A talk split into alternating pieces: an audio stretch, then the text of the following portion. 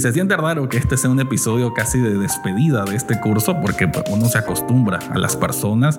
Voy a mencionar rápidamente Catherine, Jordi, Nehemías, Diana, Luciet, Esmeralda, Génesis. Pues son personas que no las voy a olvidar. Por lo menos yo soy una persona que siento que tengo una capacidad receptora de personas en las que siempre encuentro algo que aprender de ellas.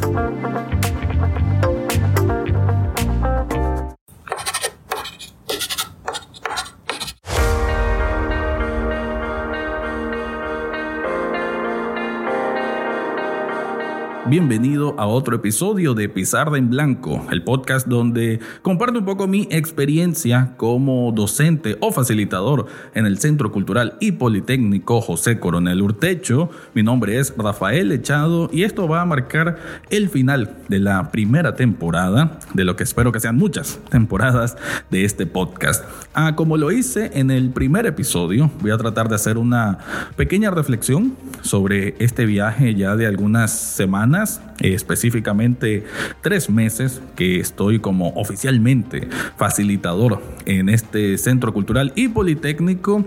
¿Y qué puedo decir? No, hay muchas enseñanzas. De hecho, previo a empezar a grabar, estuve manifestando un poco a los protagonistas que tengo el agradecimiento, ¿no? Hay que ser agradecido con la oportunidad de, de poder compartir lo que había empezado como un pasatiempo, como una curiosidad, el ahora poder impartirlo como clase, pues te da otra dimensión de las cosas, ¿no? Sobre todo porque fue un grupo, ha sido un grupo, el que tengo de protagonistas, digamos, variopinto, un grupo pues muy distinto cada uno, pero eso te da también un, un reto y un desafío interesante. Eso les mencionaba, de que, e imagino que para otros docentes en cualquier rama educativa, ya sea para reparar una moto, dar clases de inglés, dar clases de computación, dar muralismo, dar pintura, bueno, muchas especialidades muy distintas, danza misma,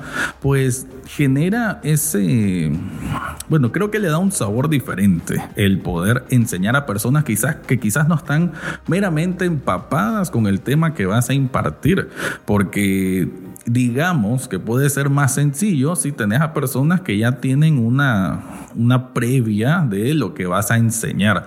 Creo yo, espero al menos que así sea mi segundo desafío para el siguiente curso, que voy a tener personas un poco más eh, aterrizadas con el tema podcastero, pero no por eso significa que va a ser más sencillo, sino que cambia el desafío. Cambia en el sentido que me propone o me obliga a mí mismo a tener que, bueno, ser más amplio, ser más profundo, ser más específico, que en esta primera etapa lo quise hacer quizás de una manera más generalizada, más fácil de entender, que para personas que quizás habían escuchado el término podcast, pero no sabían cuáles eran sus características y sus componentes, pues que lo pudieran comprender. Y no solo comprender, sino que ya supieran al menos en etapa general cómo es que se produce uno, cómo es que se empieza a grabar, cuáles son las, las virtudes que tiene el podcasting y también que cada uno de ellos descubriera para qué tipo de,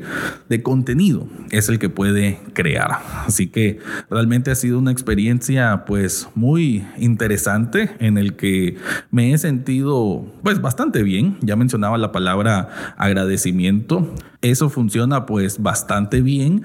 Y pues, como lo decía, no, me genera un reto y una, una forma de afrontar las cosas distintas, porque si en un camino en que uno está aprendiendo o se está acostumbrando a algo, todas las cosas simplemente te salen fácil, pues no vas a aprender.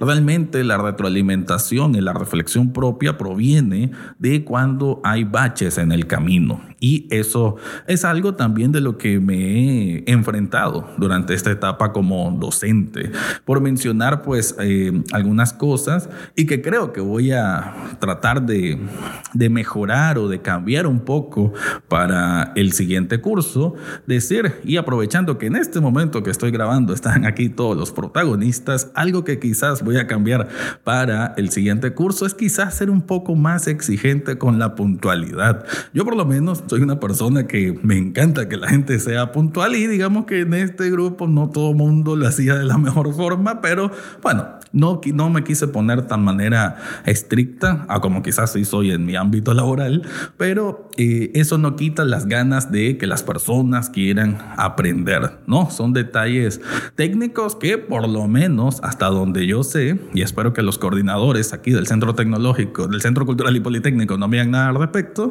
pues nunca me obligaron a hacer como te voy a colgar porque viniste tarde. No, entonces pues no lo quise hacer así. Yo soy una persona más llevadera. Al final de cuentas, en esta mi primera experiencia como docente, quise ser más Rafael Echado, el amante del podcast, que Rafael Echado, el profesor Em, creo que a medida que vaya avanzando en esta experiencia me va a tocar combinar quizás un poco las dos cosas. Por ahí creo que entre otros elementos que podría incorporar es quizás hacer más dinámicas u otro tipo de, elementos que sé que en la docencia común se da. Em, yo lo he manifestado ya en otras ocasiones. Yo desde que salí de clases en la ahora extinta UCA, pues yo nunca volví a llevar otro tipo de de clase de ningún tipo, por eso quizás estoy muy separado del ambiente de lo que es la educación formal, ¿no? En este caso, educación técnica o educación de, de, cualquier índole, pero sí que me he acostumbrado más a las ponencias, a las exposiciones o a cursos cortos de una semana. Por eso es que, aunque este fue de, de 12 o 13 domingos, 60 horas específicamente, pues quizás lo llevé de una manera un poco más relajada a lo que yo he recibido y que desde mi experiencia se aprende mejor así, ¿no? Tratando de platicar con la gente, tratando de conectar con el protagonista, con el alumno, que cuente un poco cuáles son sus aspiraciones, cuál, qué es lo que espera con este curso. Si no me equivoco, esa fue la primera pregunta que hice en ese primer domingo y creo que o espero al menos haber cumplido un poco esas expectativas. También significó un reto interesante el descubrir que ah, en este grupo que me tocó evaluar, con el que me tocó conocer y al que voy a llevar obviamente en el corazón siempre, y se siente raro que este sea un episodio casi de despedida de este curso porque pues, uno se acostumbra a las personas. Voy a mencionar rápidamente Catherine, Jordi, Nehemías, Diana, Luciet, Esmeralda, Génesis, pues son personas que no las voy a olvidar, por lo menos yo soy una persona que siento que tengo una capacidad receptora de personas en las que siempre encuentro algo que aprender de ellas. Y creo que como docente eso te da una ventaja increíble, porque tenés la oportunidad de captar su atención, o por lo menos la mayor parte del tiempo, de captar su atención y con ello ir viendo tanto sus virtudes como sus debilidades, pero al mismo tiempo, pues, observarlos, ¿no? Porque el docente no es simplemente el que va a hablar sin parar y explicar conceptos y calificar, ¿no? Em, de hecho, en esa parte de la calificación lo llevé también muy al suave. Sí, ahí sí, disculpen, director o coordinador o lo que sea, pues me la lleva al suave. ¿Qué les puedo decir? No sé si voy a cambiar. Ese va a ser mi estilo, pero eh, yo nunca quise ser como el típico profesor que solo llega mal encarado y que solo está buscando cómo, no sé, bajo presión que la gente aprenda. Y creo que eso es lo peor que puede hacer alguien como docente, ¿no?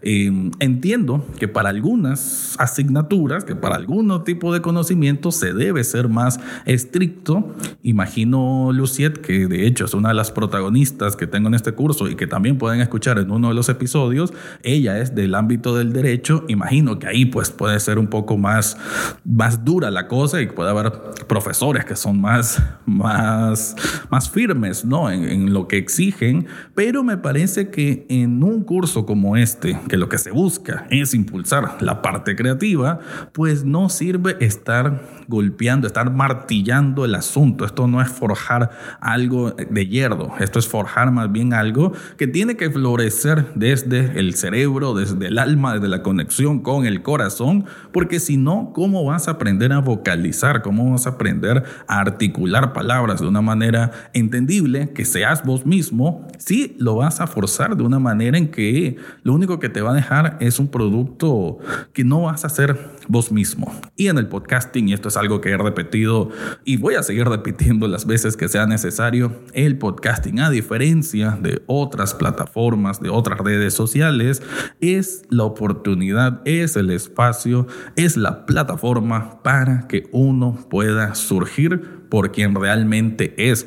No está mal crearse un personaje, pero en el podcast es cuando debes dar cancha abierta a recordar vos mismo, a que no tengas miedo a tropezarte, que no tengas miedo que tal vez una palabra la dijiste más o que te quedaste y, y así por bastante tiempo, puedes dejarlo, o sea, no es aquí esto no es una película, esto no es una serie de televisión en que tenés que reflejar todo de una manera tan específica, sino fluir como sos vos mismo y nuevamente esta oportunidad de ser docente para hablar de podcast que es mi pasión y que ahora ya forma parte de mi ADN, a como también le he dicho en otras ocasiones, sinceramente ha sido un privilegio y para vos que me estás escuchando en este momento, ya seas protagonista, alumno, docente o facilitador, espero que este pequeño viaje te haya servido para darte cuenta que no estamos solos en este ámbito de la docencia, no estamos solos en el ámbito de ser alumno